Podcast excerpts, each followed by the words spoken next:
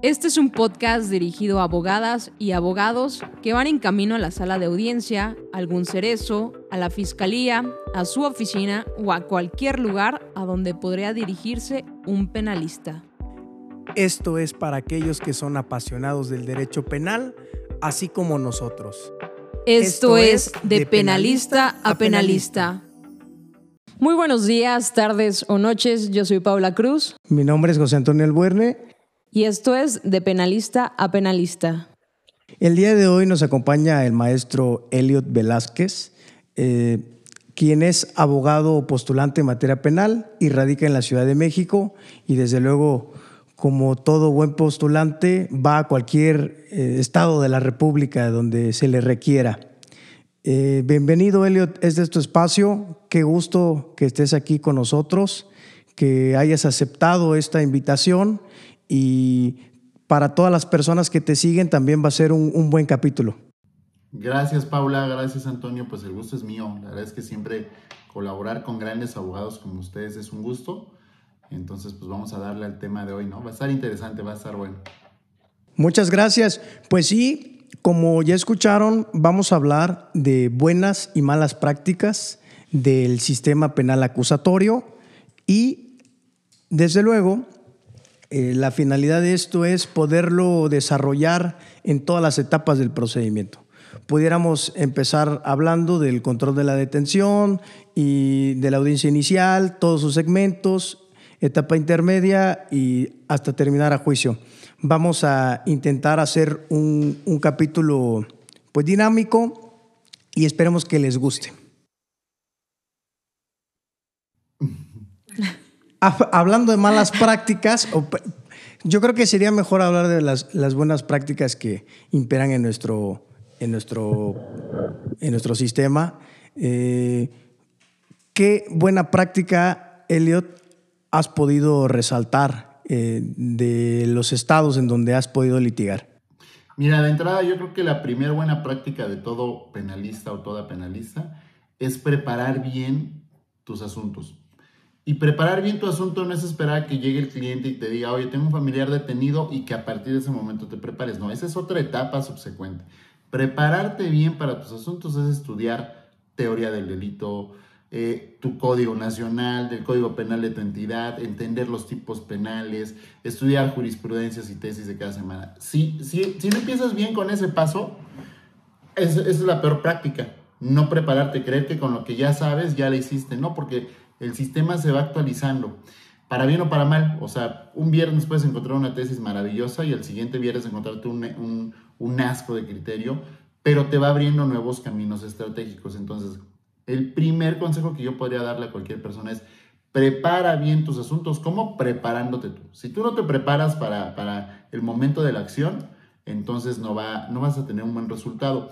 Yo aquí en el despacho a los pasantes les digo, quieren ir a audiencia, ¿no? Ustedes quieren acompañarme a audiencia y estar presente y estar a la hora de los golpes. Ese es el premio. Para poder ir a audiencia, tienen que prepararse. Y cuando yo les pregunte, por ejemplo, si tuvieron un pasante que se llama Pedro, Pedro, dime eh, cuáles son los elementos del tipo penal de fraude de este asunto que vamos a tener audiencia. Y no tiene idea o no me plantea así criterios relevantes, pues ¿cómo te va a llevar a audiencia? Porque si tú tuvieras que llevar el uso de la voz, vas a hacer el ridículo. ¿No? Entonces yo siempre les digo, prepárense, porque la audiencia es la estrellita, es el momento estelar. Pero antes de llegar a la audiencia hay mucho trabajo detrás de él, ¿no? Claro, siento que esto también tiene mucho que ver con el episodio pasado, que hicimos, establecimos los puntos medulares de la defensa y para que en efecto se esté desarrollando una defensa adecuada, pues el profesional tiene que tener conocimientos suficientes para poder ejercer una representación tanto de la víctima como del imputado. Y entonces es justamente lo que, lo que tú nos haces referencia de estar en constante preparación. Sí, claro, y sobre todo recordar que, bueno, nos hacemos mucho énfasis en teoría del delito y habrá que desarrollar un espacio específico para ello, da para mucho y creo que es lo más complejo que un penalista debe en primer lugar entender y sobre todo aplicar ese tipo de conocimientos. ¿no? La teoría del delito nos va a decir qué es lo que vamos a hacer, de qué forma lo vamos a hacer, nos lo va a decir las reglas del proceso penal. Entonces, como dice Elliot, es importante tener una preparación previa de cara a la representación o, a que eh, empecemos ya a, tejer una defensa. Sí, eso creo que es clave. Y ya luego, por ejemplo, si queremos empezar a hablar desde la parte operativa, es decir, ya acudir a, a, sede ministerial ante un juez, a un tipo de audiencia, yo siempre creo que una buena práctica es que sepas cuál es el objetivo de la audiencia a la que vas o la comparecencia a la que vas ante la fiscalía. No es lo mismo ir a una audiencia inicial eh, de imputación donde vas a tener un delito que no amerita prisión preventiva oficiosa que ir a, un a una audiencia inicial con un cliente detenido por orden de aprehensión, ¿no? O a una audiencia de revisión de medidas cautelares o a una audiencia intermedia. Si no sabes cuál es el objetivo de la audiencia, estás perdido, ¿no? Y me ha tocado ver muchos postulantes que llegan a la audiencia e incluso presentan incidentes que no tienen nada que ver con el objetivo de la audiencia o, ofertan datos de prueba que no tienen nada que ver con el fondo del asunto y que no van a aportar nada más que hacer perder tiempo. Entonces creo que la clave es saber a qué vas. Y por ejemplo, en la primera etapa, cuando un penalista empieza a tener acción, puede ser cuando tienes un cliente detenido. ¿A qué vas? O sea, vas a ir a chicanear el asunto, a ofrecerle lana al MP, pues que lo haga la familia. O sea, si tú vas a cobrar una comisión por eso, pues entonces eso no es de abogado. Pero si a lo que vas es, oye, a ver, quiero ver qué tipo de delito es, quiero ver la carpeta, quiero ver el informe policial homologado, quiero ver si solicito una libertad conforme al 140, vas enfocado. Pero también parte de la preparación es saber que vas ante un MP y, como lo dice el maestro Regino, MP no significa Ministerio Público, significa mala persona. Ve preparado a saber que el MP te va a querer chicatear, te va a querer dar vueltas, se va a querer tener allá afuera parado o sentado en sus sillas horrendas. No, como ya sabes a qué vas, ahora sí vas preparado con todo tu arsenal para decir, a ver, ¿me vas a dar acceso a mi cliente? Sí o no. ¿No me vas a dar acceso? Siempre funciona. Yo siempre llevo mi laptop o mi iPad con un amparo listo, lo promuevo en línea con mi CICE y le digo, mira, ya acabo de presentar amparo y te dan acceso, pero porque ya sabes a qué vas, sabes que te vas a pelear con el MP. El mejor escenario es que es un MP de esa nueva generación que, que saben que te van a dar acceso de inmediato, que te van a mostrar la carpeta, que no te van a ocultar nada. Pero si tú vas esperando eso, te puedes topar con pared. Entonces, saber a qué vas, saber, a ver, cuando te sientas con tu representado detenido ahí en galeras, ¿qué vas a preguntar? O sea, tienes que ir preparado para saber qué vas a preguntar, qué información requieres para llevar una buena defensa, qué datos necesitas para cuando salgas de ese lugar puedas ejecutar actos de investigación si ya sabes que se ve la audiencia inicial o qué datos de, investigación necesitas para solicitar su libertad en sede ministerial, un, un, ejercicio o que se decrete su libertad conforme a 140. Entonces, insisto, si tú sabes a qué vas a cada una de las etapas, vas a llegar mejor preparado. Porque me, toca, me ha topado eh, abogados que llegan con su cliente detenido y no saben ni qué le van a pedir al MP, no saben ni cómo plantearle al MP que quieren bajar a ver a su cliente. Entonces, es parte de la preparación. Por eso decía, es importante saber a qué vas. O sea, me ha tocado abogados que en audiencia de inicial con detenido, con orden de aprehensión, quieren pelear control de la legalidad de la detención, ¿no? Hay jueces que, por desgracia me he topado jueces que, lo, que aperturan el debate y hay jueces que no. Pero entonces cuando tú ya sabes a qué vas a la audiencia, ya no haces perder tiempo a las partes y ya sabes cómo vas a defenderlo, siendo MP, siendo eh, juez, siendo defensor, siendo asesor jurídico. Entonces es saber a qué vas. Y me ha tocado también ver asesores jurídicos o defensores que comparecen ante el MP y empiezan a aportar información que no tiene nada que ver con los hechos. Están investigando incumplimiento de obligaciones alimenticias y empiezan a promover. Es que miren, aquí tengo pantallazos de que ella decía hace tres semanas que me amaba y que ya porque te amaba, porque lo dijo ya, ya, ya está eh, solventando tu incumplimiento, o sea, no tiene nada que ver. Entonces creo que eso le daría mayor calidad al sistema. Cuando los abogados saben a qué van, aportas mejor calidad de información, eh, reduces el tiempo de algunas audiencias y comparecencias porque no las haces burdas, no las haces eh, absurdas, ¿no? Claro, eso es muy importante y, creo que estaría bien puntualizar para esta etapa de, de la sede ministerial de la retención propiamente para que quienes nos escuchan puedan entender esto. ¿Qué, constancias de la carpeta de investigación ustedes creen que sean importantes revisar de cara a la audiencia de control de detención? Mira, yo siempre, yo siempre les aconsejo es, lo primero que veo es el informe policial homologado para ver la narración que nos da la policía, pero sobre todo las horas y ver las cámaras que a lo mejor tú tendrías que buscar como defensor. Segundo, el acuerdo de retención. Fíjate que muchos defensores no pelan el acuerdo de retención, pero acá afuera hay un gran debate. Hay un debate entre en qué momento empieza a correr el término de 48 horas para el Ministerio Público para resolver si lo pone a disposición o no. Hay quienes dicen a partir de que lo, tiene lo detiene la policía y hay quienes dicen a partir de que se lo ponen a disposición. Yo creo que es a partir del momento que se pone a disposición, porque el MP no sabe si allá afuera hay 20 policías deteniendo a 20 pelados. Él se entera al momento en el que se lo ponen a disposición. Y por eso la línea de, la corte es poner de inmediato a la persona. Si no se lo ponen de inmediata disposición y ya pasaban 10 horas, tienes que declarar eh, la retención ilegal. Los MPs les da miedo hacerlo. Pero yo veo eso porque, porque justamente hay que jugar con el sistema. Los MPs trabajan por turnos, ¿no? Sobre todo los MPs que tienen detenido. Entonces, la carpeta la inicia Paula, hace su acuerdo de retención. En el segundo turno se la dan a Antonio y Antonio empieza ahí a hacer sus actos de investigación. Y el tercer turno, que soy yo, yo soy el que va a ejercitar acción penal y lo voy a llevar ante un juez. Pero yo ya no sé, porque la verdad así son los MPs, a qué hora ratificó la retención Paula. Y eso a mí me ha servido mucho para que en audiencia inicial obtenga una libertad por declarar ilegal la retención, no la detención. Entonces yo lo que leo es la retención y el acuerdo de retención, el, mismo MP te pone su plazo para las 48 horas. Con eso, ya si el MP en la audiencia me quiere debatir, es que en realidad corrían cuando me lo pusieron a disposición, tu acuerdo de retención dice otra cosa, punto.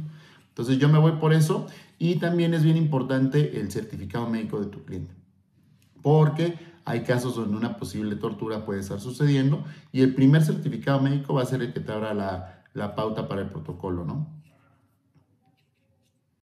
Sí, yo también considero que es importante el Registro Nacional de Detenciones. Sobre todo, también establecer que nuestro artículo 16 constitucional nos establece que se tiene que hacer este registro de forma inmediata, es decir, antes de que incluso comience el traslado, que ya es una retención policial. Pero la ley este, nacional de detenciones y también su reglamento nos establece que el policía, tiene hasta cinco horas para hacer este registro.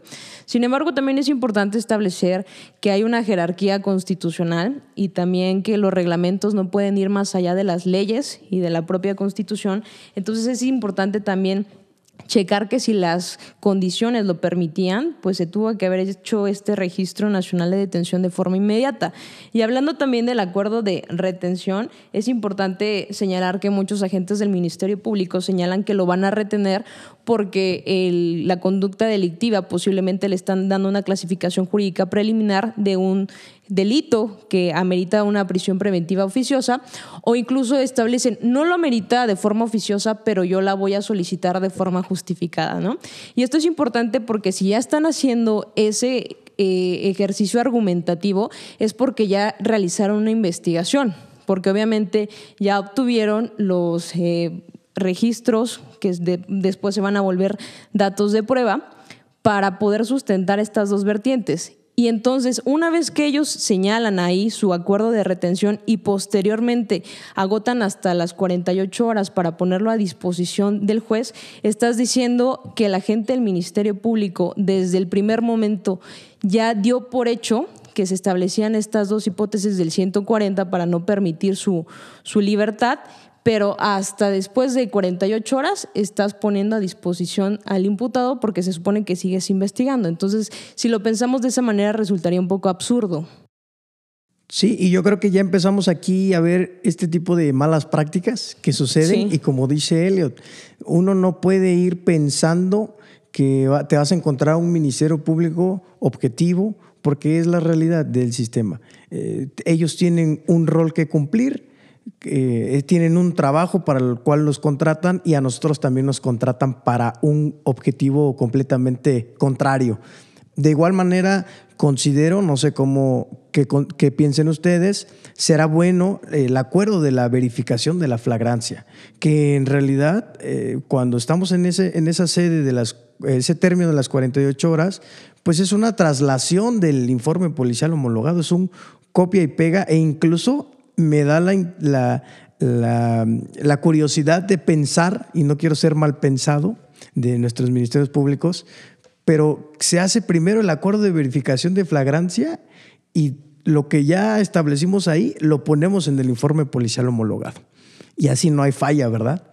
Bueno, es que todas las detenciones, yo, bueno, ustedes lo han visto también, el policía está llenando su informe policial con el MP. Y, y, a ver, ¿a qué hora lo pusiste? A ver, vamos a llenarlo. O sea, terrible. Es una de las malas prácticas de la autoridad, pero nosotros como postulantes no podemos ya, o sea, no podemos quitar esos vicios. ¿Por qué? Porque no estamos dentro del sistema. Hay MPs que son excepciones, por supuesto, creo que eso es una maravilla, pero por regla general tratan de cuadrarlo, ¿no? Tratan de cuadrar la detención, la flagrancia, tratan incluso de el típico, si oye, ¿sabes qué? Es que no tengo la flagrancia, métele droga. Y ya, lo agarré vendiendo y a la señorita recibiendo 200 pesos y con eso eh, los fines de comercio. Sí, también el tema de, de la flagrancia es importante para como defensores analizarlo, porque muchas veces ni siquiera están agotadas las hipótesis que nos establece el Código Nacional de Procedimientos Penales y el agente del Ministerio Público está reteniendo al imputado. Entonces es importante ir como defensores analizándolo. Y justamente con uno de mis maestros apenas lo estaba checando en el caso de algunos hechos culposos de tránsito donde ni siquiera se está estableciendo una flagrancia material, material ni virtual, porque posteriormente llega la policía vial, o sea, en un hecho común que 20, 25 minutos después, si esa persona ni siquiera se intentó este, dar a la fuga, si, si no se quedó ahí verificando la salud de la víctima, llega posteriormente la policía, la víctima lo señala, y se lo llevan. Y es flagrancia por señalamiento. Sin embargo, esas hipótesis en donde nos establece que no fue al momento de estar cometiendo los hechos requiere que haya una persecución, es decir, que por algún momento el imputado se haya este, pues, perdido de vista. Y entonces a veces no se dan estas hipótesis y el agente del Ministerio Público tiene ahí retenido al imputado. Entonces, ya también de esta parte vemos las malas prácticas que tenemos que irnos percatando como defensores. Claro, yo creo que cobra relevancia lo que dice Elliot, lo que dices tú es muy importante, porque al final esa retención la agotan, independientemente de que si les va a alcanzar, como decimos en el argot, para el control de la detención, no sé qué vaya a pasar, apenas llevo dos actos de investigación, pero te vas a quedar 48 horas mínimo, ¿no? Y segundo, la investigación de la defensa, lo que decía Elliot, es importante, constituirse en el lugar de los hechos, buscar algún, algún testigo, alguna cámara, eh, porque seamos sinceros, la mayoría de las detenciones no ocurren como está en el informe mm, policial homologado. Sí, totalmente, eso es una muy buena práctica eh, ser una defensa penal activa no significa que estás promoviendo y haciendo promoción de actos de investigación, es que tú también los ejecutes. Oye, ya te traigo aquí yo las cámaras de este negocio privado que estaba cerca y que demuestra otra cosa. Oye, ya te traigo aquí dos testigos que se ven en esas cámaras y que corroboran la información. Oye, aquí te traigo, nosotros por ejemplo tenemos en el despacho una, una experta en análisis de datos conservados y muchas veces ya de cajón ofertamos, oye, del celular de Antonio, te acredito que en el momento de la detención, él, según su propio teléfono celular de su cotidiano, se encontraba a 7 kilómetros del lugar e incluso tengo un testigo que lo verifica, porque es que las testimoniales hoy no sirven si no traes así como algún dato que lo corrobore. O tengo un video de un negocio particular, yo ya te lo traigo. Todavía veo que algunos colegas dicen, oye MPB, pídele a la pollería que te lo traiga. No, pues tú trata de gestionarlo, tú trata de porque el MP pues no te va a querer ayudar y vas a tener que esperar a que el MP no te conteste, pedir control judicial, el auxilio judicial y para que te den la audiencia. O sea, es un relajo. Promueve, sea activo y si tú puedes conseguir la información, la promueves y la ofertas. Yo he escuchado todavía algunos colegas que dicen, oye, es que por ejemplo, extraje los audios de, o videos de una empresa privada y ahí se ven los hechos, cómo ocurrieron en realidad pero yo no sé cómo los exhibo con cadena de custodia. Pues tú no necesitas tener cadena de custodia, eres defensor privado. O sea, ni modo que tú vayas a hacer la custodia. ¿A quién se lo vas a entregar? A tu socio. Y tu socio es su pasante y cadena. Pues no tiene sentido. Entonces, creo que esa es parte de las buenas prácticas. Ser una defensa penal activa es constituirte, ejecutar actos de investigación. Claro, y también a través de la práctica irte percatando del actuar de algunas, eh, digo, agentes del Ministerio Público, no voy a generalizar, pero por regla general inmediatamente te dicen, no, lo voy a retener porque no me está acreditando que tiene un lugar, ¿no? En el estado aquí en este, en donde se esté llevando la investigación. Sin embargo, la ley de nacional de detenciones nos habla que los, eh, los requisitos mínimos que tiene que tener este registro son los datos generales, por ejemplo, el domicilio, la edad, ¿no? Y se dice que se van a establecer como si fueran ciertos y quien tiene la carga de la prueba para revertir este presupuesto es el agente del Ministerio Público. Es decir, mientras el imputado con el simple hecho de haber dicho yo vivo acá, si el agente del Ministerio Público no tiene algún registro de investigación o ya antecedente que pueda controvertirlo y confrontarlo, eso significa que sí está acreditado que el imputado tiene un domicilio ahí y por lo tanto sería absurdo que me esté justificando que no lo libera porque no tiene un lugar fijo, una residencia ahí. Oye, Paula, y les voy a comentar un absurdo en el que a mí me, me, tocó vivir. Un joven detenido vive solo aquí en una colonia en Lomas de Chapultepec, solo, soltero, no tiene, no tiene ni perro. Lo detienen en flagrancia y manifestamos en sede ministerial, este es su domicilio. Solicitamos libertad conforme al 140. Porque aparte, a ver, primero, paréntesis, si ya los tribunales dijeron que el arraigo no es una justificación incluso para imponerle prisión preventiva justificada, o sea, puedes tener domicilios en todo el país y eso no, no es un dato de prueba objetivo. Pues el MP sigue creyendo que esa es la base para solicitar la prisión preventiva. Bueno, pero conforme al 140, mandan a Policía de Investigación a verificar su domicilio. Y regresa el policía de investigación y dice, nadie nos abrió, no puedo corroborarlo. Pues ¿cómo? Si lo tienes aquí detenido al señor que vive. O sea, ¿quién quieres que te abra? Te lo estamos manifestando, no hay nadie. Y el MP dice, pues como no lo puedo verificar que efectivamente viva, y, y nos lo llevó a audiencia inicial en las 48 horas y lo tuvo retenido. Lo peleamos, nos lo llevamos en retención, pero ese absurdo, si le estás diciendo al MP, oye, él vive solo, ¿para qué mandas policía? Ahí está su domicilio, su INE coincide, ah, no, tengo que verificar. Parte de las malas prácticas, ¿no? Sí, se reitera, o sea, la Ley Nacional de Detenciones nos establece que esos datos que va a verter el mismo imputado se van a tener por ciertos. O sea, si él dice que ese es su domicilio, mientras tú no necesitas eh, ir a hacer tu investigación y decir, ah, sí es cierto, no. Lo que tendrías que hacer es confrontarlo, que digas, oye, aquí de plano no vive nadie, o por ejemplo, no, ni siquiera existe la calle, ¿no? O sea, me estás mintiendo. Pero si no hay algo que lo confronte, se tiene que presuponer que es cierto el domicilio y ahí ya se acaba el, tema de que no haya arraigo. Igual me gustaría agregar como tip de la práctica, cuando detienen a tu representado, oye, dile la verdad, dile dónde vives, dile cuál es tu domicilio, exactamente dónde, con quién vives y, y en dónde te encuentras. O sea, da información real no mientas, no varíes tu domicilio, no por el miedo de, encontrarte en una situación así, porque eso en vez de ayudarte te va a perjudicar eh, al punto de que se te pueda imponer la prisión preventiva. Ojo, otra buena práctica ahorita que lo mencionas, Antonio, es lean de manera meticulosa la carpeta. Mira, yo entiendo que a veces da flojera, es un casota así o lo... Pero mira, a mí me tocó un asunto en sede ministerial detenido en flagrancia, donde la policía es un apellido eh, árabe, no lo voy a decir obviamente porque es la única familia con ese apellido en el país, pero tiene un, nombre, un apellido único, complejo de, de, pronunciar, incluso de leer y más de escribir. E imagínate que los policías preventivos de la Ciudad de México pues no tienen educación. Cuando él se presenta y les da su nombre, tiene un nombre, digamos, como gringo, con un apellido como árabe, cuando da el apellido lo anotan mal los policías en el informe policial. Y cuando a él le hacen firmar, ya es que te hacen firmar tu hoja de lectura de derechos, él pone bien su nombre. Y luego en sede ministerial el MP pone el nombre que dieron los policías en su informe, todo mal escrito. En la audiencia inicial, el MP quiso argumentar que incluso el imputado dio de manera errónea su nombre para burlar a la justicia. Y nosotros en la audiencia inicial dijimos, su señoría, quienes anotaron mal el nombre son los policías y el MP. En las dos constancias donde el imputado escribió de puño y letra su nombre, viene correcto. Que ellos no lo supieron escribir y que luego el MP lo lee mal, pues eso es distinto. O sea, si yo al Buerne lo leo como Alburqueque, pues no es, no es culpa de Albuerne. Él puso, soy, este, eh, mi apellido Albuerne. Pues yo lo leí como el pueblo allá en Texas, Alburquerque, pues es mi problema. Y el MP se va a esas malas prácticas queriendo hacer responsable al imputado de los errores de la policía, que yo entiendo que por ignorancia pues no entiendes el apellido y a lo mejor lo escribes como lo crees que lo entendiste o que se escribe.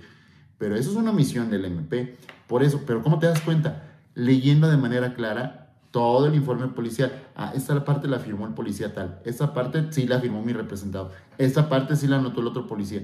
Pero si no la lees con, esa, con ese cuidado, son detallitos que se te pueden barrer. Y ojo, yo siempre he dicho que el penalista es la mejor rama del derecho, del derecho de todo, todas las ramas. Mucha gente se enoja, pero yo les digo, mira, muchos fiscalistas me dicen, es que el fiscalista, nosotros ganamos millones. Sí, pero tu cliente preso no va a gozar sus millones. Entonces nosotros jugamos después de la vida con la libertad, es lo más importante.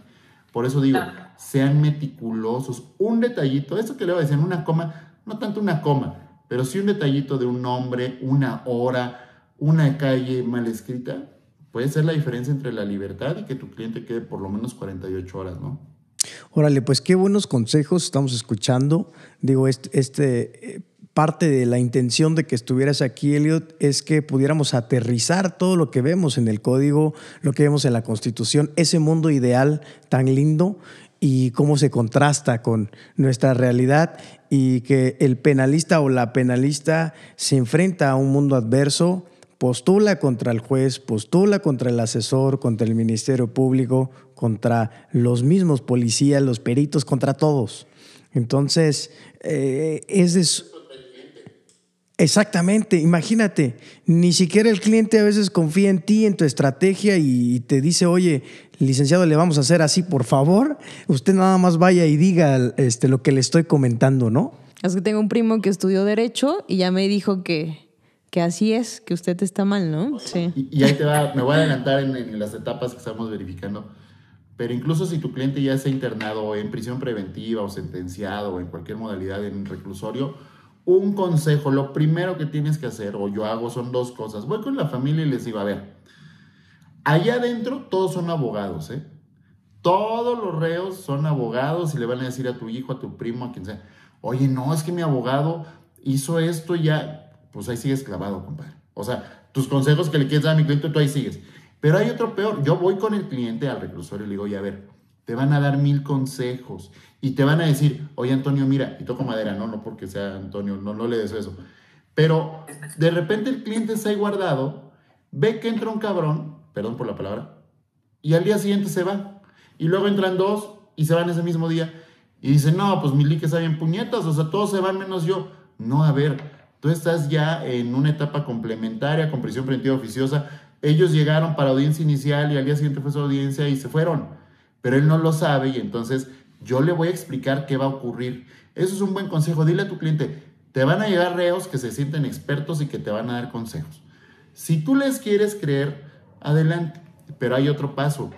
Hay abogados que por desgracia están ahí adentro, ¿no? Por algún delito y sí saben de proceso a lo mejor y le dan consejo a tu cliente.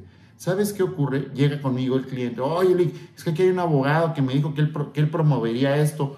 Oye, ¿le vas a hacer caso a un abogado que está clavado o a mí que vengo y en media hora me voy? O sea, porque si no, pues que lo litigue. Entonces, una buena práctica es siempre anticiparte a estas cosas que a mí me han pasado por experiencia. Yo ya me anticipo y se lo hago saber a mi cliente para que diga, ya mi abogado me había advertido que aquí iba a escuchar mil cosas y le bloqueas los oídos para que porque luego se vuelve un dolor de cabeza el cliente que te dice, oye, licenciada Paula, es que ya van siete que entraron ¿no? y salieron y yo soy el único aquí. Sí, compadre, tienes prisión preventiva oficiosa. Estás aquí por siete secuestros. O sea, ¿cómo? Los, los que se fueron robaron una tiendita Oxxo. E, entonces se vuelve complicado. Yo siempre les digo, con transparencia al cliente, pero también vaya un paso adelante para que no se les estrese. Claro, aparte eso también es una obligación de, del defensor y el mismo 117 del Código Nacional nos los establece, que es informarle, pues primero cómo va el asunto, eh, qué es lo que va a pasar, qué es lo que acabamos de hacer, e incluso pues temas más este, salidos del tema procesal como lo que nos está comentando aquí el maestro Eli. Eso es muy bueno, no lo enseñan los libros, no lo enseñan la universidad, ni ni la maestría ni nada de eso. Los golpes. Eso, eso se aprende ahí en la calle, ejerciendo en el mundo real de los abogados reales. Es lo que queríamos, queremos seguirles trayendo a ustedes, ¿no? Así es. Oigan, y, creo que, bueno, no sé si me permiten, ahorita que hablabas de, de que litigamos incluso contra los jueces, yo les voy a dar un consejo. Apenas ayer viernes tuve una audiencia inicial donde soy defensor de una persona. El asesor jurídico, para bien o para mal, mi presencia en redes puede ser una ventaja o una desventaja. Utilizó mi presencia en redes para golpearme, ¿no? Inició la audiencia inicial con un incidente contra mí por un video. Hartó al juez, el juez me quiso medio regañar y cuando el juez me dice, le voy a pedir que baje el video, sí, su señoría, se cumple su instrucción. Algo que manifestar, no, su señoría. Yo, mi socio que estaba en la audiencia, me dijo, ¿te hubieras defendido? ¿Le hubieras dicho que lo que exageró el asesor era falso? Le dije, no. Y ahí va mi consejo. Nunca te pelees con el juez. El asesor cuando solicitó la fiscalía la prisión preventiva justificada, por cierto, no lo logró y mi cliente ya está en libertad, empezó a pedir prisión preventiva oficiosa y el juez dijo, oye, perdón, abogado, eh, no estamos hablando de oficiosa. Permítame, su señoría, déjame acabo mi idea y luego resuelve. Y empieza a confrontarse con el juez. Ojo, no se peleen con el juez. Yo entiendo que te puede enojar algunas decisiones, pero una cosa es, como abogado, pedir respeto en audiencia y otra cosa es empezarte a pelear. Porque, a ver, dicen que cuando vas a un restaurante no te pelees con el que te sirve la sopa, ¿no? ¿Por qué? Porque le va a escupir. Pues, ¿cómo me pongo a pelear con la persona que al final va a resolver? Si hace muy mal su trabajo, bueno, voy a apelar, voy a prestar un amparo y si tengo razón lo voy a ganar pero no le voy a hacer cambiar su perspectiva al juez en ese momento porque le grite, porque lo insulte, porque lo calle. Al contrario, aunque digan que el juez es imparcial, son seres humanos que empiezan a llenarse su cabeza y decir, este abogado ya martó, y lo único que va a buscar el juez es, ahora nomás para fastidiar, voy a buscar un argumento que me dé tu contraparte para darle la razón. Entonces no se peleen con el juez, peleate con tu contraparte, pero, y peleate, escuché una frase del juez de ayer que dijo, sé un digno contrincante. Antonio, Paula, son mis, mis, contrapartes en una audiencia, son mis brothers, pero ahí nos vamos a agarrar a golpes jurídicos, argumentación, técnica, estrategia. Salimos y me ganaste la audiencia bien, me ganaste bien. ¿Sabes qué? Pero que lo hiciste de manera decente, con preparación, estabas mejor preparado que yo.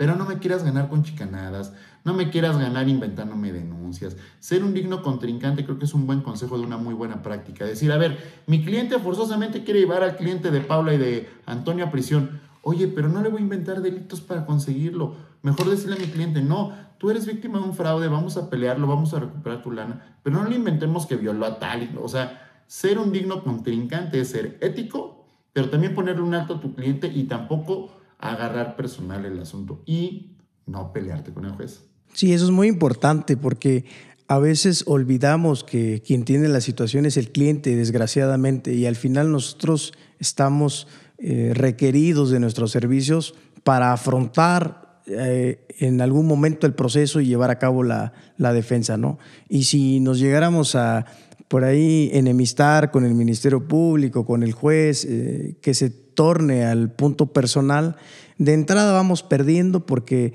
la cabeza eh, nos gana y ni siquiera entramos ya a ese juego de la argumentación, mejor dicho, a esa labor de la argumentación y nos pasamos a, pues, a insultos, a, enojos, cuestiones que, créame, no van a ayudar en nada en la audiencia. Al final, si, si quieren decirse de cosas, primero atiendan la audiencia como debe ser de manera profesional y cuando termine, pues para eso está la calle, ¿no? Exacto, no lo hagan personal, ¿no? Por más que, mira, hace rato publiqué un tweet donde decía, si el abogado de tu contraparte está más enfocado en ti como abogado que en su asunto, ya vas ganando. O sea, ya lo hiciste perder control, ya, ya perdió en sí, y creo que eso sería un buen consejo. Les decía, si sabes a qué vas a tu audiencia, si sabes cuál es el objetivo de tu teoría del caso o qué es lo que persigues con esta defensa o con esta asesoría jurídica, no vas a perder rumbo. No vas a empezar a que a la mitad del camino mete otra denuncia de amenazas para... No, sabes bien a lo que vas, qué investigación necesitas, qué datos de prueba. Entonces creo que volvemos al principio, ¿no? La preparación es clave, pero la preparación incluye la ética, tener un compromiso ético profesional, ¿no? Claro, y justamente es este la preparación constante y el temple. La preparación constante porque por más enojado que estés, por más posibles caminos que se te vayan cerrando en las audiencias, pues eso te va a ayudar a que pues la ardilla vaya girando para ir buscando justamente obtener legalmente lo que tu pretensión. Y pues también el temple, porque justamente como lo decías Antonio, pues nosotros somos los abogados, pero quienes tienen el problema son nuestros clientes y ellos quieren una persona seria, profesional, ¿no? Y que les dé pues ese apoyo incluso emocional y no estar viendo que tu abogado se está peleando, ya está enojado, está haciendo berrinche, ¿no? Sí, claro. Hace poco llevé al despacho un cliente con un asunto de extinción de dominio. Y me decía, oiga, lo veo muy tranquilo, ya como a la quinta, sexta reunión. Me decía, oiga, usted, usted lo ve muy tranquilo con mi asunto. Le dije, pues es que no es mi casa. O sea, yo soy tranquilo porque tengo que hacer bien mi trabajo y lo sé hacer, pero pues, el que está en riesgo el patrimonio es, usted. Usted está nervioso. Usted no me está contratando para preocuparme. Es su preocupación y es mi obligación representarlo, ¿no? Sí, claro. Eso es, eso es importante. Digo, podrá sonar frío, pero al final así funciona. Cuando uno se involucra con el cliente, es muy difícil llevar a cabo la defensa. me gustaría, no sé qué opines, Paula, continuar ahora en este segmento de la audiencia inicial, ya suponiendo que se retuvo a nuestro representado las 48 horas y, te notifican ¿no? a las 8 de la noche. Mañana hay audiencia a las 8 de la mañana, ahí nos vemos y formulación de la imputación. ¿Qué, prácticas, tanto buenas o malas, pudiéramos eh, mencionar por ejemplo, perdón. Este, tomando en consideración que no tenemos conocimiento ni acceso en ese momento a la carpeta de investigación, justamente lo que el maestro Elliot nos decía es que tendríamos la obligación de estudiarla de una forma eficiente. Sin embargo, si te la están dando 10 minutos antes, 20 minutos antes, pues una buena práctica sería saber cómo dirigirte ante el juez y solicitarle un tiempo razonable tomando en consideración que no solo tienes que leerla, tienes que posiblemente analizar si hay, si hay alguna causal de nulidad de algún acto de investigación, posiblemente si hay errores, si hay algo que no te están mostrando, ¿no? Y, y, esto se lo tienes que verbalizar al juez, no solo decirle, ah, necesito checar la carpeta, porque para checar una carpeta que se acaba de integrar hace 48 horas, ¿cuánto tiempo necesitas? Sí, claro. Pero es de establecerle, no solo necesito leerla, necesito estudiarla y posiblemente ver qué es lo que yo voy a argumentar en, en audiencia. Sí, justo. Yo lo dividiré en, dos supuestos. Si tú eres el defensor desde que lo detuvieron, estuviste en sede ministerial, cuando te notifiquen la audiencia, yo sí, a la hora que sea que me estén notificando, me lanzo o lanzo a alguno de mis abogados a pedirle al MP que va a ejercitar acción penal la copia de la carpeta. ¿Por qué? Porque a mí no me gusta que el juez me regañe. O sea, a mí no me gusta que me digan, ustedes habían puesto desde el día, desde las 48 horas que lo detuvieron, sí, señora, ¿y por qué no tiene copia? Es obligación del MP darle copia de traslado cuando va a ejercitar acción penal. Ah, es que me avisaron a las 8 de la noche y ya no fui a la, a la agencia del Ministerio Público. ¿Cómo? ¿Qué flojo? Pues no le están pagando. Entonces, eso, vayan a pelearle en ese instante, justo para que cuando llegues a audiencia inicial no te regañe el juez y no hagas el ridículo. Puede ser otro supuesto, como lo dice Paula yo no tenía conocimiento. A mí me están diciendo, Lick, fíjese que detuvieron a mi hijo y ya lo llevan al reclusorio y me dicen que mañana es la audiencia. Sí tienes que saber argumentar, pero para argumentarle al juez por qué necesitas un plazo razonable para estudiar la carpeta, debes estudiar qué se entiende por un derecho a la defensa adecuada. Para que tú le digas a su señoría, como lo dice Paula, leer la carpeta, a lo mejor la carpeta es de este tomo, ¿no? Pues sí, lo hago en 20 minutos si quieres, la ojeo rápido, en media hora, pero no la voy a leer, voy a preparar una teoría de defensa una estrategia defensiva. Y para eso necesito estudiar a fondo las periciales, los acuerdos de retención. Sí necesito dos o tres horas. Eh, y que el juez te sale normalmente, es que, me va, es que estoy lleno de audiencias. Pues, sí, su señoría, lo lamento mucho, pero yo necesito dos o tres horas. Tiene muchas audiencias, póngamela a las ocho de la noche. ¿No? Si, si me la quiere poner a las nueve de la mañana, póngamela a las ocho de la noche. Pues está dentro del plazo razonable que usted tiene para resolver pero tienes que saberle argumentar. Pero si no sabes qué implica una buena defensa, el derecho de defensa, no vas a saber qué decirle. Mismo que le digas, es que su señoría son muchas hojas. Uy, perdóname que sean muchas hojas, compadre. ¿Qué le hago? Pero Paula lo dijo acertadamente. No es lo mismo leer que preparar una técnica defensiva, ¿no? Entonces hay que saberlo argumentar. Y creo que eso es clave, llegar bien preparado con tu carpeta ya desde la noche o en la madrugada estudiada.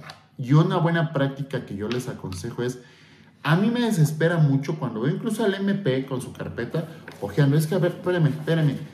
Yo sí hago esta práctica de post-its y bien, bien Miren, La carpeta debe ser ordenada, debe ser pulcra, no debe ser un legajo de hojas ahí todas arrancadas.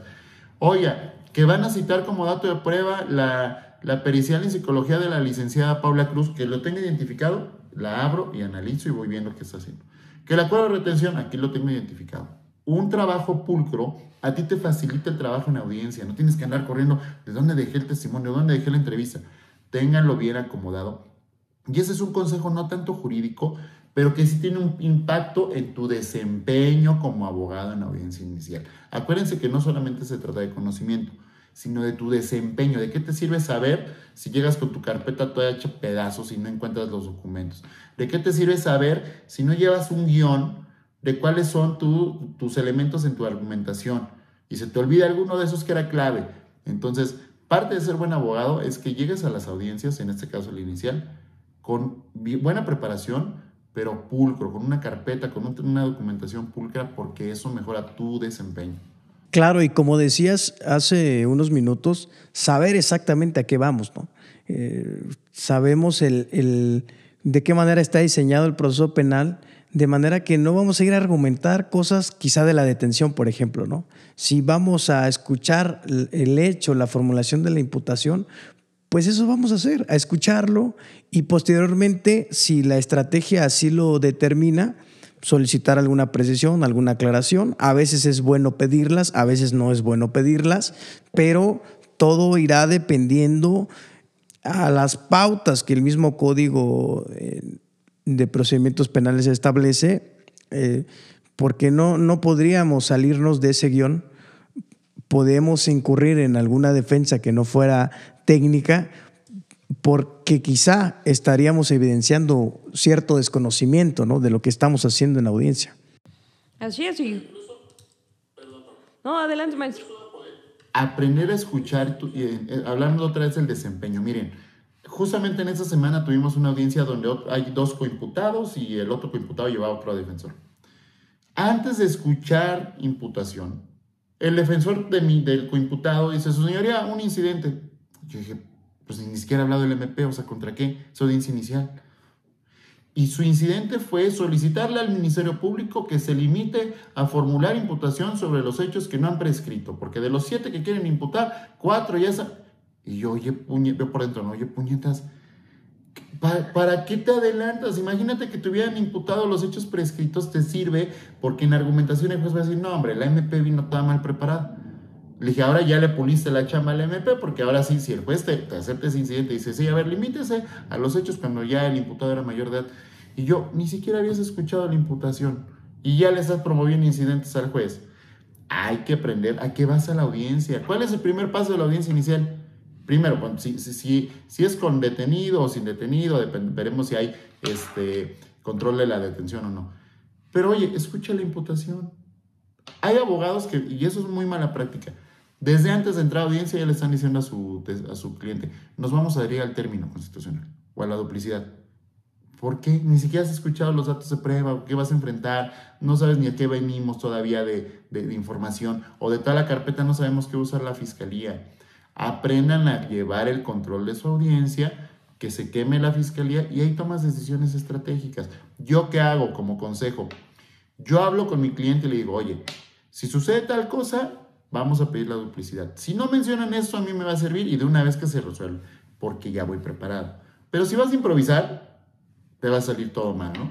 Importante, no improvisar a las audiencias, no podríamos ir a improvisar es un trabajo, como decías al inicio, eh, la audiencia es la estrellita, pero para ir a, la audiencia hay que ganárselo, ¿no? Hay que tener ya todo es, toda esta formación eh, profesional para poder ir a hacer y materializar una defensa real, de verdad, no, no de papel, porque de nada va a servir ir, sentarnos y querernos lucir si al final el resultado pues no va a redundar en bien para tu representado, ¿no?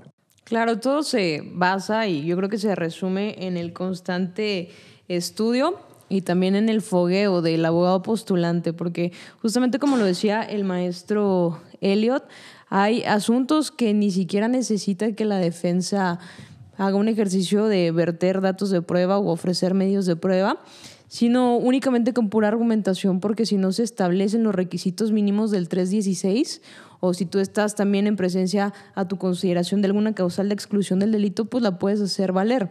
Entonces, todo se trata de estrategia, pero a través del el estudio. Como justamente lo decíamos en algunos episodios anteriores, nosotros tendríamos que ya tener la idea de si vamos a poner toda la carne en el asador en el término constitucional o limitarnos a lo suficiente para posteriormente pues usarlo y ofrecerlo en una intermedia. Pero todo se basa en que tenemos que tener conocimiento absoluto de nuestro caso, también de escuchar la formulación de imputación, anotarla estudiarla y si estamos viendo que esa formulación de imputación pues le faltaron los elementos mínimos indispensables, tomar la decisión de no solicitar precisiones o aclaraciones porque pueden ser en nuestro beneficio o solicitarlas e incluso pues un incidente en términos del 99 del Código Nacional de Procedimientos Penales por no haber reunido los requisitos del 311. Entonces, todo es tema de estar en completo estudio constante.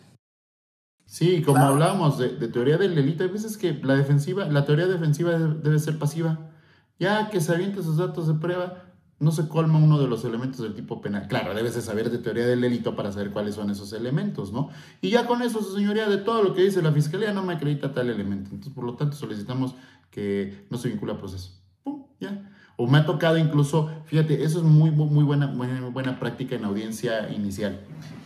Hay delitos todavía ese término que se usaba antes de bagatela, amenazas, o sea, cuando a mí me, me, llega un cliente por amenazas, dijo, híjole, bueno, ya hay estados que están derogando el tipo penal, ¿no? Eh, pero una muy buena práctica, que, un consejo que les voy a dar es, llevas a tu cliente a audiencia inicial por amenazas y supongamos que el juez lo vincula. Yo en ese instante, su señoría en este acto solicito, se inicia, se aperture eh, la suspensión condicional del proceso, ya llevo yo listo el billete de depósito. ¿Por qué? Porque en ese mismo momento el juez de control ya, se ha cumplido el requisito para la procedibilidad de la suspensión, que esté vinculado al proceso. Ya reparaste el año, ya iba su billete de depósito, son 18 mil pesos que acreditó la fiscalía. Su señoría, entonces solicito adherirme a la suspensión condicional. ¿Y sabes qué haces? Que el asesor jurídico y el MP no van preparados para argumentarte la oposición fundada. Y mira, en la misma audiencia inicial, tú ya vas preparado, sales con tu cliente con su suspensión condicional.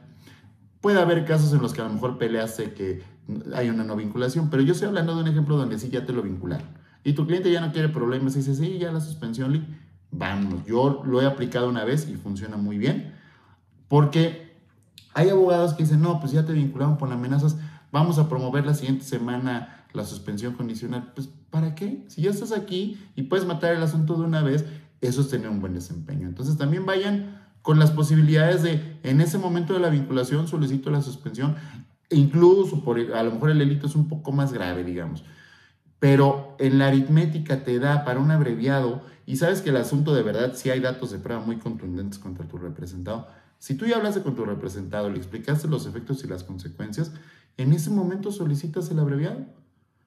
Y a lo mejor ya sales con esa resolución, pero obviamente eso requiere que vayas muy preparado con el análisis porque cada Procuraduría o Fiscalía tiene su acuerdo de las reducciones a la pena. En la Ciudad de México, por ejemplo, hay delitos que solamente te meritan un doceavo, no te sirve. Si no vas preparado y tú piensas que por ley te van a dar el tercio y con eso lo solicitas, te vas a meter en un embrollo. Entonces, también es importante saber que puedes ejecutar en ese momento una nueva, un nuevo procedimiento, digamos, o una nueva técnica de litigación al terminar la vinculación matas el asunto de inmediato, lo resuelves, no le hacen por reaccionar a tu contraparte y obtienes un buen resultado para tu cliente. Porque, ojo, no todos los asuntos los vas a ganar con sentencia absolutoria, porque en ocasiones no hay forma. En ocasiones sí hay una responsabilidad plena de tu representado, pero hay beneficios de la ley. Sí, así es. Si hay salidas alternas o formas de terminar el proceso de una forma anticipada, es para que los utilicemos. O sea, justamente yo hago referencia también a un episodio anterior donde hablábamos de que el abogado no tiene que ser narcisista o ególatra, ¿no? De que quiera los reflectores y decir yo me voy a juicio y ahí yo me voy a lucir, sino también es este estudio consciente de que reiteramos, quien está en la posición complicada es el cliente, la víctima o el imputado, y pues pues, obtener los resultados más favorables con, este, con todas estas reglas y beneficios que nos da el Código Nacional de Procedimientos Penales y también el maestro eh, Elliot dijo algo importante, es como sorprender a tu contraparte en el sentido de que a veces no están preparados. Y esto porque nos estamos enfocando del lado de la defensa, pero muchas veces también nos contratan para ser asesores de la víctima. Entonces, en esa vertiente también ir preparados, es decir, es un eh, tipo penal que su penalidad está en la media aritmética de 5 o menos, posiblemente va a ser esto, y entonces yo ya ir perfilando mi oposición fundada y sobre todo pues una cuantificación ahí de la reparación de, del daño. Sí, pero es parte de, saber cuál es la finalidad de la audiencia inicial, ¿no? O sea, si la audiencia inicial sale con la vinculación, ya tienes el, el requisito de procedibilidad para una forma de terminación, una salida alterna. Pero si tú no vas con esa visión y dices, no, pues ya, mañana le hablo al cliente para proponerle el abreviado, la suspensión, explicársela, no, pues si ya lo vas a tener en esa audiencia vinculado, aprovecha esa audiencia. Ya tienes al juez, ya tienes a las partes convocadas, ¿no? Claro, requiere talento para que puedas ejecutar esa técnica, ¿no? Sí, claro, y que el juez declare procedente iniciar con ese debate. Igual, en sentido contrario, a mí me gustaría agregar que pudiéramos entender que hay delitos que necesariamente van a ir a juicio. Y cuando tú sabes que la fiscalía quiere ir a juicio y que así es como lo requiere por la penalidad, por la naturaleza del delito, por la trascendencia social o política, porque eso también sucede, sabes que vas a juicio y mejor prepárate para el juicio o para este, el debate no le andes buscando otras cosas porque el abreviado no te lo van a ofrecer, no alcanza suspensión, no procede el acuerdo reparatorio. Entonces, eh, el mismo delito será, me parece, el punto de partida para empezar a ver para qué me alcanza, como decimos, ¿no? O qué procede, qué podemos hacer al respecto. Sí, también este, el tema de la importancia de la teoría del delito, porque justamente también hablamos el tema de la clasificación jurídica y de las posibles modificaciones que se pueden dar. Y, por ejemplo, en la audiencia inicial, el juez de control tiene la facultad de darle una clasificación distinta a la preliminar o propuesta por el agente del Ministerio Público. Y nosotros como asesores jurídicos o incluso como defensores podemos hacerlo valer, pero a través de este conocimiento en teoría del delito. Es decir, estos elementos, sean los objetivos normativos, subjetivos, no están, sin embargo, posiblemente esta conducta encuadre aquí y puede ser incluso más beneficioso para nuestro cliente. Claro, y sobre todo también partir de que para que tú sepas qué técnica vas a ejecutar, qué camino vas a llevar en tu proceso, debes de conocer el proceso penal. ¿No? Conocí una abogada que me decía, yo nunca me he ido a juicio, todo con abreviado. Le dije, no, tampoco, o sea, tampoco exageres, tampoco es llevar todo a juicio, pero tampoco es todo con abreviado, ¿no? O sea, creo que hay un equilibrio de qué dependerá de los asuntos que te lleguen, de las condiciones. Y hay ocasiones en las que, como decía Pablo, a lo mejor sí, sí vale la pena irme a juicio este asunto. Sabes que este sí lo, esto sí lo merece, porque sí puedo tener un absolutorio. Y hay otros en los que tienes que ser, como decía Pablo acertadamente, oye, no tengo nada. O sea, la verdad es que tienen todo en tu contra, hay datos de prueba bien contundentes. Busquemos la salida, busquemos otra opción. Pero hay abogados que no quieren. Y hay abogados que no quieren porque incluso consideran que eso le va a generar menor, menor cobranza de honorarios. Bueno, si lo que estás buscando nada más es cobrar honorarios, pues ese no es tu cliente, no es tu profesión. O sea, en ocasiones sí, ganas menos llegando a una salida alterna, ¿no? Pero gana más tu cliente, ¿no? Entonces, si tú dices todo a juicio porque es más caro el juicio, híjole, hermano, pues la verdad es que no estás por el camino correcto como, como penalista, ¿no? Sí, es una de las malas prácticas, ¿no? Que vemos eh, dentro de la profesión y que desde luego intentamos poder poner sobre la mesa cuáles son las opciones, cuáles son los escenarios, qué es lo que pudiéramos considerar benéfico y qué nos va a perjudicar, porque también a nosotros no, nos beneficia y nos perjudica, porque van a decir, ese abogado da resultados. Eh, lo contraté y a la semana, a las dos semanas, al mes, yo ya estaba afuera y me porté bien seis mesecitos y ya, y ya me libró del problema, ¿no? Y aparte hay el que dicen, bueno, es que este puro amparo, pura apelación, amparo hasta porque el juez lo vio feo y entrampan el asunto y ni siquiera para ir a juicio. Eh, a veces transcurre un año, año y medio y apenas están sobreseyendo el primer amparo, ¿no? Claro, y estás afectando ahí los derechos de, de los particulares, sobre todo el derecho a la, al acceso a la justicia de forma pronta. Y si bien es cierto que tenemos ya una máxima de la experiencia que nuestros ministerios públicos y nuestros juzgadores están a veces sobrecargados de trabajo, pues tú también les le estás aumentando ahí el tiempo que va a transcurrir naturalmente por, digo, por la representación social y también por el órgano jurisdiccional, con promover y presentar pues recursos o amparos únicamente absurdos o incluso también para cobrarlos, ¿no? Entonces siempre hay que estar buscando que sea lo más pronto, lo más ágil y también lo más contundente para pues los particulares, nuestros clientes. Sí, totalmente, y que insisto es parte de la preparación, ¿no? Mi hermano Elliot, una pregunta, igual va para Paula. Eh, cuando se dicta el auto de vinculación a proceso, ¿qué se hace? Obviamente no podemos dar una respuesta así a secas, pero apelamos, vamos al amparo indirecto, nos amparamos contra la pura medida cautelar. ¿Qué podemos hacer? Mira, aquí sí dependerá, ahora sí el, típico depende, ¿no? Pero yo qué hago?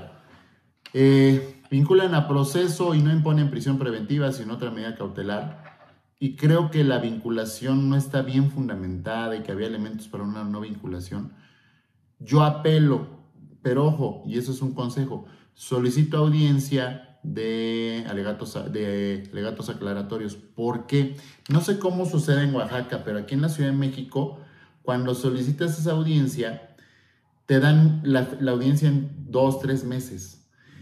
Y pues el código establece, después de la audiencia tiene tres días la sala para resolver, ¿no?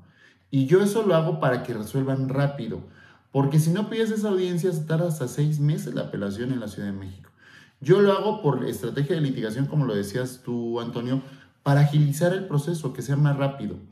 Pero si hay casos en los cuales me vinculan a proceso, imponen prisión preventiva oficiosa, yo valoro que a lo mejor sí me conviene irme de manera directa, o sea, brincarme la apelación, promover el amparo contra la vinculación y a su vez contra la prisión preventiva oficiosa, solicito la suspensión con tutela anticipada, me voy a la revisión, bla, bla, bla. Depende mucho también del delito y de qué haya sucedido. A ver, tienes que hacer como abogado, y eso es un consejo, tienes que ser 100% objetivo, decir, a ver, la verdad es que lo que aporté y lo que tenía la fiscalía sí tenía la razón yo y el juez no, nada más se manchó, o, la verdad es que no, no teníamos nada. Entonces también hay que hacer un, ejercicio de introspección y de valoración de tu trabajo y decir, no, no voy a apelar, me voy directo al amparo. O a lo mejor pues nada más voy a promover. tengo un caso de una persona acusada de un delito que solo promovía el amparo contra la prisión preventiva. Eh, en revisión de medida lo saqué, logramos su libertad no, no promovían paro contra la vinculación y ahorita ya estamos por cerrar el abreviado con pena menalidad de menos de 5 años, pero depende mucho del asunto en particular. Entonces, cuando quiero ser más ágil, a lo mejor sí me voy a la apelación solicitando la audiencia de alegatos aclaratorios. Cuando de verdad veo que no y que se va a alargar, me voy mejor directo al, al amparo indirecto. Consejos de ya de sexto grado, como decía un maestro por ahí. No, no cualquier abogado tiene esa visión y te agradezco que lo estés compartiendo aquí con todos nosotros, porque esta es la intención, ¿no? Enriquecer, volvernos mejores y, una mejor, eh, un mejor desarrollo de audiencia, de, de ejercicio profesional. ¿Tú qué opinas, Paula? Justamente como decía el maestro Elliot, sobre todo tomando en consideración que él se encuentra en Ciudad de México, pues aprovechar esta contradicción de criterios, la 40-2023 que salió para el centro norte, donde nos establece que sí puede ser viable la tutela anticipada en cuanto a la prisión preventiva oficiosa y puede ser muy útil. Sin embargo, aquí en el centro sur ya tenemos otro criterio que completamente pues es antagónico, no es posible. Sin embargo, pues también habría que, que intentarlo, habría que seguir este, pues argumentando bien y justamente como el maestro Elliot lo decía, hay asuntos que tú sabes que realmente pues no hay que alguna violación procesal o a derechos humanos este, de tu representado, pero hay otros que sí en esa vertiente pues ir ponderando si una apelación o un amparo y también resulta importante establecer que ¿Qué pasa cuando te declaran o decretan de legal la detención, no? Porque una vez que se pasa ya la audiencia inicial en el tema de la formulación de imputación y te vinculan a proceso, ya hay un cambio de situación jurídica, ¿no? Entonces, pues ya no podríamos ampararnos directamente contra el control de la legalidad de la detención, pero sí contra la vinculación y hacer valer ahí pues las inobservancias a, los lineamientos o incluso pues a violaciones de derechos humanos. Entonces es importante ir a estar eh, estudiando y verificar el caso en concreto para tomar la mejor decisión. De igual manera, creo que es importante el, circuito, las tesis aisladas de ese circuito, la jurisprudencia de esos colegiados eh, y desde luego la línea que ha hecho, ha construido la Corte, porque al final puedes estar en el mismo circuito, pero lo que en una audiencia con un juez te funciona, con la otra sales regañado o regañada, ¿no? Sí, muchas veces yo escuché que cada estado, cada entidad federativa tiene su criterio y yo me río porque a mi consideración es cada juez tiene su criterio. O sea, muchas veces estamos en el mismo circuito judicial y un juez eh, considera algo de una forma y otro de distinta manera. Y lo cierto es que con todo respeto, pues algunos de ellos tienen algunas deficiencias todavía y pues a veces nos enojamos, nos frustramos porque no nos entienden o comprenden lo que estamos argumentando, pero pues esa es nuestra labor y también retomamos el tema de la serenidad, ¿no? De mantener este pues serenos y ir conociendo que tenemos pues otras herramientas para hacer valer y para también establecer que el, el juzgador pues falló ahí en su decisión. Sí, exactamente como decía Elliot, de nada sirve discutir, ponerme a pelear, no me parece la resolución, pues voy, apelo, eh, promuevo el recurso respectivo, lo que yo tenga que hacer conforme a los medios legales que, que tenemos eh, al alcance, ¿no? De nada va a servir entrar en ese tipo de juegos si al final no estamos dando una defensa adecuada. ¿Cómo ven?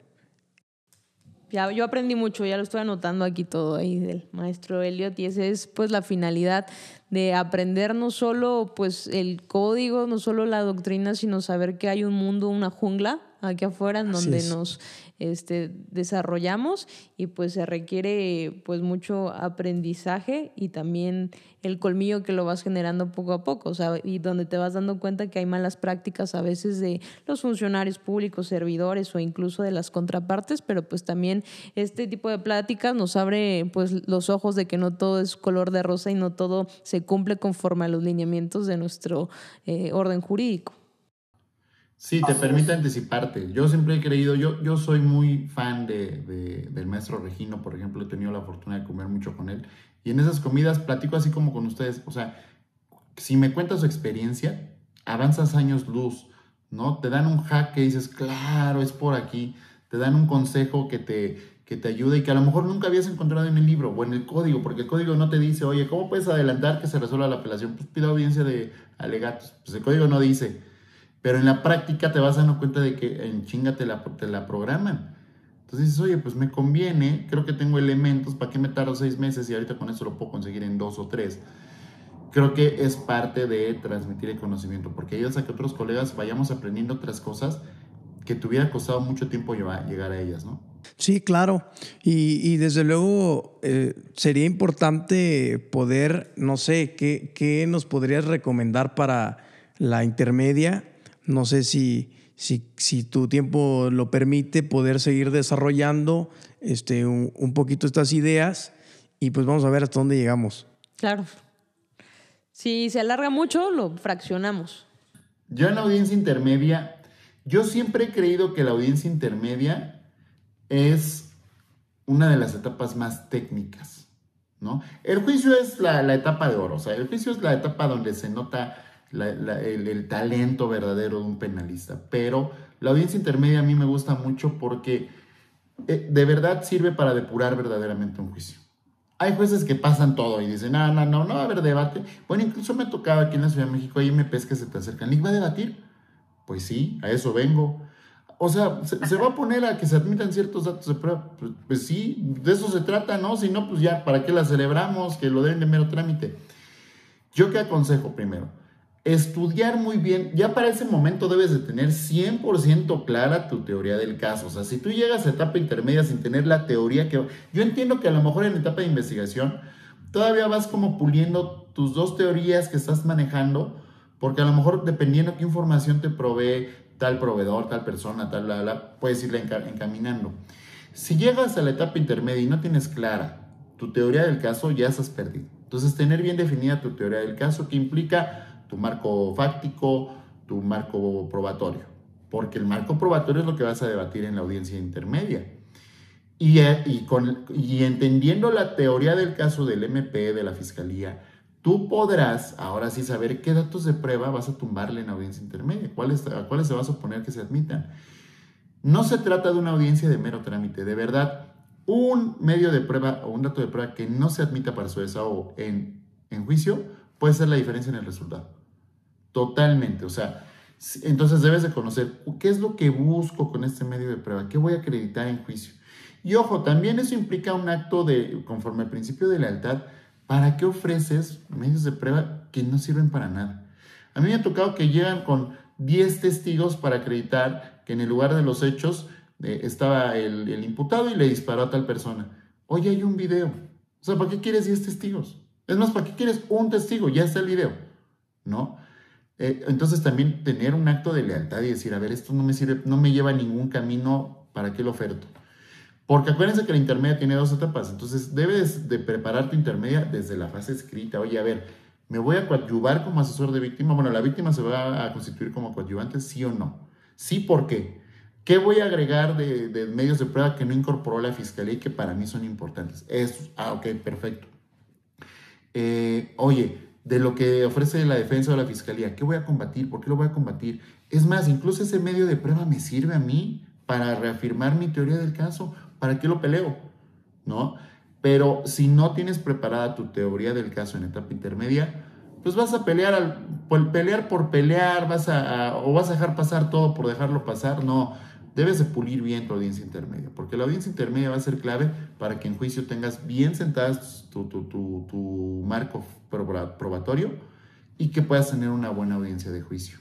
Claro, yo creo que también el tema de la teoría del caso no solo ya hay que tenerla bien definida en una intermedia, sino incluso en el plazo de la investigación complementaria, para saber, sí, conforme a la teoría del delito, posiblemente me voy por una excluyente, tal vez una tipicidad, lo que considere el defensor, y en esa vertiente el cómo lo voy a probar. Y es justamente en el plazo de investigación complementaria donde vamos a hacer este ejercicio de investigación, como decía el maestro Elliot, no solo incluso decirle o eh, ofrecerle, proponerle conforme al 218 la representación social, sino nosotros también poder realizarlo, porque ciertamente el plazo de la investigación complementaria puede ser corto o puede ser largo dependiendo del asunto en concreto, porque a veces los seis meses, cuando es un asunto complejo, no resultan lo suficiente, ¿no? Y entonces si nos estamos esperando a que la representación social haga este acto de investigación y después de los seis meses no lo realiza, pues ya no va a poder haber una reapertura. Entonces es donde a través de nuestra labor también tenemos que investigar para ir, ya ir bien eh, centrados en nuestra teoría del caso y justamente también tener conocimiento de cómo ofrecer estos medios de prueba porque posiblemente ya hicimos una investigación fuerte, pero no sabemos cómo ofrecerlo, ¿no? Posiblemente somos muy ambiguos o muy específicos como el color de la casa y tal, tal, y a veces pues de eso te limita que completamente nada más va a poder señalar esos puntos, ¿no? Entonces también son, son temas interesantes de la, de la fase escrita de la etapa intermedia. Y también me gustaría agregar, digo, ya esto está casi concentrado como criterio, porque antes se podía pensar que el defensor en la audiencia intermedia podía ofrecer medios de prueba. Eh, ahora está acotado a los 10 días que establece el Código Nacional de Procedimientos Penales, el 340. Entonces, tenemos materializar la defensa en ese sentido, el derecho a la prueba, haciéndolo o haciendo ese ofrecimiento en ese plazo y desde luego presentado al, al juez de control, ¿no? Obviamente, previo a que se haga el descubrimiento, pero bueno, la defensa tiene una ventaja. No tiene que descubrir todo lo que encuentra por ahí. Si tú ves que hay un medio de prueba que no te va a beneficiar, no estás obligado a descubrirlo. Esa es una gran ventaja por la cual pudiéramos capitalizar eh, en favor de una defensa, ¿no? Y ojo también, tener mucha atención, hay veces que la fiscalía propone acuerdos probatorios que traen jiribilla, lean el acuerdo probatorio, a veces el acuerdo probatorio que propone la fiscalía, por ejemplo, en los delitos de extorsión, pues ya quieren decir, oye, que como acuerdo probatorio, que efectivamente el depósito cayó a la cuenta del señor Antonio Albuerde. ¿Qué tal cuenta es el señor Antonio Albuerde? No, no, no, espérame, no, no voy a aceptarlo, pues entonces ya acredité uno de los elementos que quieres tú pelearme de la teoría del delito. No, solo va a pelear. No hay dato de prueba que acredite que es Antonio Albuerne. ¿Por qué voy a aceptarlo como acuerdo probatorio? No, o sea, hay que tener cuidado porque ahí me bien astutos, ¿eh? Hay muy, muy, muy buenos fiscales que te pueden meter gol en los acuerdos probatorios. Entonces, también tengan cuidado en qué, qué, goles les puede meter ese acuerdo probatorio. Y como lo decía Antonio, también hay que tener cuidado como defensor de los plazos, porque hay una regla, ¿no? En, en la prueba pericial, ¿no? Que vas, eh, tienes un plazo límite para ofertar el descubrimiento probatorio de una prueba pericial y si se te barrió, eso es un muy buen argumento para decir, no, no lo presentó tres días antes de la audiencia. Entonces puedes tumbarle su prueba pericial a la defensa. Entonces también hay que tener mucho cuidado con las reglas en las que, se tiene que correr el traslado del descubrimiento probatorio. Cuando sí, cuando no. Cuando eres asesor jurídico, estás obligado o no estás obligado. ¿Cómo acreditas que le dice que hiciste el descubrimiento probatorio? ¿Cómo lo justificas? O sea, hay que protegerse por todos lados, porque aunque tu colitigante no, no, sea, no sea chicanero, pues va a sacar ventaja de un error que tú cometas en ese sentido. Y esto implica también otra cosa Conozcan las reglas para ofertar prueba superveniente, prueba nueva, prueba nueva de refutación, porque a lo mejor como lo dice Paula, ya no tengo oportunidad de generar una reapertura de la investigación, pero tengo información nueva. Ah, bueno, ¿cuáles son las reglas de la prueba nueva? ¿Cómo opera la, prueba nueva de refutación? Oye, ¿cómo opera la prueba superveniente? ¿La ofrezco en intermedia? ¿Ya me espero a juicio? Eh, mil cosas que debes de tener conocimiento para que tú tengas bien preparado tu juicio, ¿no? Sí, en cuanto a la prueba nueva, el código nos establece el tribunal de enjuiciamiento. Eh, digo, hay criterios como en todo, hay juzgadores que dice, pues estamos en intermedia, es el momento, eh, es prueba nueva porque se obtuvo se tuvo conocimiento de ella después de este plazo de tres o de diez días, dependiendo si somos asesores jurídicos o defensores, entonces es el momento. Y hay otros que te establece el código, está, señala tribunal de enjuiciamiento y entonces es hasta la etapa de juicio. Incluso la de refutación, eh, hay que hacer la distinción porque establece que una vez que ya se hayan desahogado los medios de prueba en debate, en, en la audiencia de juicio, podrá admitir el tribunal de enjuiciamiento prueba de refutación.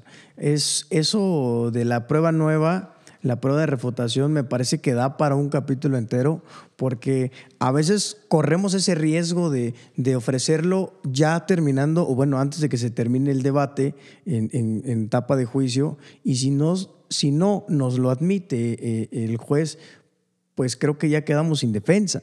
Pero es un, es un volado por lo que hace a los criterios y a eso también jugamos nosotros, porque por muy seguros que estemos en cómo hacer las cosas, si no conocemos cómo resuelve un juez, si no conocemos cómo resuelve ese circuito, eh, podemos correr un riesgo grandísimo y lo de menos es apelar, lo de menos es irnos al amparo indirecto, eh, hacer lo que tengamos que hacer, eh, pero nos va a llevar meses de componer algo que pudo haber sido previsible preguntando cómo era el juez, preguntando cómo era el criterio, qué tesis aisladas hay en mi circuito que me permiten apoyar eh, pues este argumento que estoy haciendo, ¿no? Perdón, Paula. Acabas de decir algo clave, Antonio. Algo clave, clave. Conocer al juez. Mira, siempre a cualquier audiencia, estamos hablando de la intermedia, investiga al juez. Digo, no en su vida personal, ¿no? Pero googlealo, pregunta con colegas, oye, la jueza Paula Cruz, ¿qué sabes de ella? Ah, es una canija, mía, todo lo que es violencia eh, contra las mujeres, todo lo sentencia. Ah, cara, bueno, entonces tengo que preparar. Oye, no, este juez es bien misógino. Ah, bueno, a lo mejor me sirve. No, este juez es muy de prisión preventiva oficiosa o este ya no la aplica. Esa información es muy valiosa. Y ojo, ¿yo qué hago? Yo sí los googleo. Oye, que este juez tiene un montón de denuncias por acoso. Ah, yo vengo por un delito sexual Ah, entonces a lo mejor sabes por dónde argumentar para que el juez diga, no, yo ya sé lo que siente eso, ya sé que puede ser una denuncia falsa, úsalo a tu favor. Eh, el juez yo creo que sí es importante que sepas quién es. Si no tienes ni idea de él, pues vas a llegar confiado, no, pues es que la ley, el código dice esto. Sí, pero no conoces al juez, su personalidad, sus criterios. Es bien importante eso que acabas de decir, Antonio, conozcan al juez. Sí, aprovechar ya la digital, digitalización, por ejemplo, hay muchas veces que se suben las audiencias y puedes observar al juez la forma en la que resuelve y te va a dar una pauta, ¿no? Sí, totalmente. Creo que eso es, es 100% clave, conocer al juez. Luego, juicio. Podemos, podemos terminar con juicio. No sé qué, qué tips pudiéramos em, aportar a, a quienes nos escuchan a quienes nos siguen eh, y sobre todo pues hacerles saber que lo que estamos llevando aquí, eh, parte de ese compromiso es poder dar a conocer cómo se hace en la práctica, lo que en realidad sucede, lo que no está en los libros, no está en los cursos, no está en los códigos. Y a lo mejor habrá uno que otro ponente que sí, sí diga, bueno, mira, aquí está mi tip, aquí está lo que me ha funcionado, como lo estás haciendo tú hoy, hermano. Mira, juicio, a mí me encanta la etapa de juicio, aunque la verdad es que sí soy, tengo muy pocos asuntos que han llegado a juicio por fortuna, ¿no? La verdad es que sí buscamos la salida alterna o a lo mejor incluso un sobreseimiento, bla, bla. Pero juicio a mí se me hace una de las etapas más bonitas de todo el proceso. A mí lo, lo que más, a mí la audiencia intermedia me gusta, pero no es mi favorita. A mí lo que más me gusta es audiencia inicial, la verdad. Y juicio me gusta porque ya llegas con una preparación diferente, ¿no? ¿Qué es lo que más me gusta a mí de juicio contra interrogar? Creo que de todo el proceso penal, decía Paula, es que el defensor no tiene que buscar los reflectores. Yo creo que el contrainterrogatorio sí es 100% estrellita de quien lo formula, en ese caso el defensor. Y creo que es tu momento donde se nota si eres un abogado. Pero antes de eso, a ver, ya llevas clara tu teoría del caso, ya tienes tu marco probatorio, ya tienes tu teoría todo bien aterrizado. Primer consejo para audiencia de juicio ¿Cómo vas a desahogar tus medios de prueba en juicio? Es importante en la estrategia de litigación que llevas. Es decir, a ver, no es lo mismo que, testifique primero Paula y luego mi perito Antonio. No es lo mismo, no, da igual. Porque a lo mejor Antonio va a incorporar información que luego voy a utilizar con Paula y que después en, en interrogatorio directo uno de mis testigos me va a servir y luego con otra pericial y luego con una documental, bla, bla, bla. Debes de aprender cómo vas a desahogarlos. Esto no se hace en intermedia. El juez, el tribunal de enjuiciamiento te pregunta, Fiscalía, ¿en qué orden va a desahogar sus medios? En tal, tal, tal, tal, tal, tal. Defensa, ¿en qué orden? Tal, tal, tal, tal, tal. Entonces yo creo que eso es clave, saber por qué te hace esa pregunta el juez. No es nomás porque el juez no te va a decir, así como están en el auto de apertura, no, permítame. Yo tengo una secuencia lógica jurídica de cómo lo voy a hacer. Dos, que siempre, ¿te acuerdas lo que decía? Tu carpeta pulcra, que tengas bien identificado todo. Yo doy un consejo. Yo de las declaraciones, las periciales, las entrevistas, de lo que yo voy a utilizar en interrogatorio y contrainterrogatorio, llevo duplicado. Porque uno es mi guía donde yo tengo mis anotaciones de ojo aquí contrainterrogatorio acá. Ojo, yo no hago mis, mis preguntas de contrainterrogatorio. ¿eh? Yo en mi propia entrevista que tengo o la declaración voy haciendo las notas marginales, voy haciendo lo que va declarando el testigo, las contradicciones y tengo ahí mis notas de qué es lo que tengo que fijarme para mi contrainterrogatorio. Y tengo otro limpio para cuando, oye, ejercicio de refrescamiento de memoria, oye, para evidenciar contradicción y que no vean todas mis notas y que sea una hojita limpia, aquí le marco con el marcatextos, quiero que lea esto para evidenciar contradicción. Siempre llévenlo, y ojo, siempre llévenlo pulcro o sea, aquí tengo mi juego de traslados por si los necesito y aquí tengo mi juego con mis notas. Así cuando, oye, va a pasar Antonio Albuerne, cambio de mis hojitas, aquí tengo Antonio Albuerne. Y aquí lo tengo a la mano y no ando como otros defensores. A ver, es que por acá está, permítame, le subrayo. Voy. Eso te mejora tu desempeño y tener en tu trabajo bien marcados cuáles son los puntos de contradicción, que tengas bien marcados en qué momento vas a evidenciar este refrescamiento de memoria. A lo mejor, oye, yo sé que esto en mí, cuando yo estuve platicando con mi testigo se lo olvidaba. Entonces, que ya lo tengas identificado, ya vayas listo y que lo tengas así de pulcro. Tercer consejo que a mí me ha servido muchísimo, una muy buena práctica. Escucha muy bien. Un buen ejercicio siempre es, mira, lo que está haciendo Paula sobre todo. Paula está aquí en la entrevista y está tomando nota, pero no es sencillo hacerlo, porque luego se te barre, ay, y luego qué dijo y cómo, o sea, no es sencillo. Pero eso es un buen, es un buen defensor, tiene que saber hacerlo. Estar escuchando al testigo y tomando tus notas. Aprender a tomar notas es clave. O sea, tampoco puedes transcribir todo, sino alguna palabra que tú sepas qué dijo, qué hizo. ¿Por qué? Porque eso lo vas a usar en tu contrainterrogatorio. Lo vas a usar en el directo, a lo mejor, en el redirecto. Eso es bien importante. Pero debes de aprender a escuchar, a ver qué preguntó el MP. Y ojo, debes de saber escuchar para saber si vas a objetar. Para saber qué vas a objetar. Perdón, no se trata de objetar por objetar. ¿Qué técnica? ¿Cuál es el motivo de la objeción? ¿Te conviene objetar o no? Pero para eso tienes que escuchar lo que está diciendo el testigo, escuchar lo que dice el asesor, lo que dice la fiscalía, qué pregunta. Y un consejo, vean al juez. Empiecen a ver el juez, se empieza a hacer caras con el interrogatorio directo y así, ay, como diciendo, ya, ya lo perdiste. Si tú ves que tu contraparte está perdiendo al juez, tú recupéralo, recupéralo con tu objeción, recupéralo con tu contrainterrogatorio. Y cuando empiezas a ver que el juez, ah, está tomando notas, dices, ya lo estoy ganando, ya lo estoy ganando. Siempre es bien importante. Y otra cosa que es muy buena práctica, yo siempre aconsejo que el defensor nunca llegue solo a audiencia, a audiencia de juicio. Siempre trate de llevar a algún colega, algún colitigante, un pasante que a lo mejor por el tipo de audiencia puede estar atrás.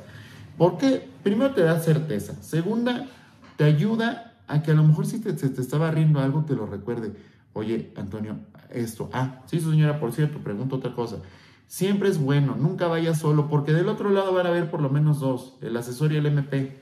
Y a lo mejor están las víctimas, y a lo mejor están las víctimas indirectas, y a lo mejor cada uno trae un asesor, y a lo mejor lo mandan a dos MPs. Y tú solito contra el mundo, también es un, tu estado anímico puede cambiar. Si estás bien preparado, no incide, pero de todas formas sí te conviene ir siempre acompañado, porque hay detallitos que así a, a, ti se te pueden barrer y a tu colitigante no. Entonces eso es bien importante. Claro, consejos muy importantes que no están en los libros ni en el código. Y también yo si pudiera reforzar algo es que hay que tomar en cuenta que nuestros testigos son personas que no han tenido algún acercamiento con algún proceso judicial y mucho menos penal. Y entonces hay que entender el nerviosismo, el miedo que pueden sentir al estar en la audiencia. Entonces, pues más o menos informarles cómo va a ser ¿no? este procedimiento, cómo se ve visualmente la, la sala de audiencias, incluso pues llevarlo para que pueda más o menos checar cómo es el área, ya cuando le toque pasar, ya no sienta tanto nerviosismo o se frustre de lo que va a decir, porque incluso nosotros como abogados cuando ingresamos a la sala, pues está el corazón un poco este, acelerado y cuando, cuanto más una persona que no tiene acercamiento con ellos, ¿no? Y también pues algo importante que me ha tocado ver, los alegatos de apertura son importantísimos porque tú le vas anticipando al tribunal de enjuiciamiento qué es en lo que se tiene que, fijar, qué es en lo que tiene que poner más atención y le vas diciendo la representación social, por ejemplo, no va a acreditar esto por esto y posiblemente algún excluyente del delito, el por qué. Y entonces ya tú lo vas analizando porque muchas veces se hace muy ambiguo. Se dice, no va a llegar a, a establecer más allá de toda duda razonable que sí, pero y luego algo que eficientemente ya le quede al tribunal de enjuiciamiento y que cuando estés desahogando ahí tus, tus pruebas, ellos se vayan percatando de, ah, justamente esto es a lo que se refería el abogado. Oye, y ojo, Pablo, acabas de decir algo que no, no puedo creer que se me haya barrido, pero qué bueno que lo alumbras. Yo hago, ese es otro consejo de buena práctica que me ha funcionado. Tengo una hojita o un, dentro de mis libretas que llevo, eh, una hoja especial para alegatos de clausura. Voy tomando nota de, puta, aquí el contrainterrogatorio ya se equivocó y le tomo nota porque obviamente después reviso el audio y video de juicio pero hay veces que en el mismo, ah, termina la audiencia de juicio y en ese momento el juez dice, de una vez abrimos el, segmento de alegatos de clausura. Yo voy tomando notas durante el desarrollo del juicio. Puede ser en una sola audiencia, hay veces que se llevan dos, tres, cuatro audiencias, unos juicios. Yo voy tomando nota de qué voy a utilizar, qué conceptos de lo que está sucediendo en la audiencia voy a utilizar en mi alegato de clausura. Porque cuando revisas después la audiencia, a lo mejor se te puede barrer algo. Yo lo llevo listo porque obviamente el alegato de clausura también es clave.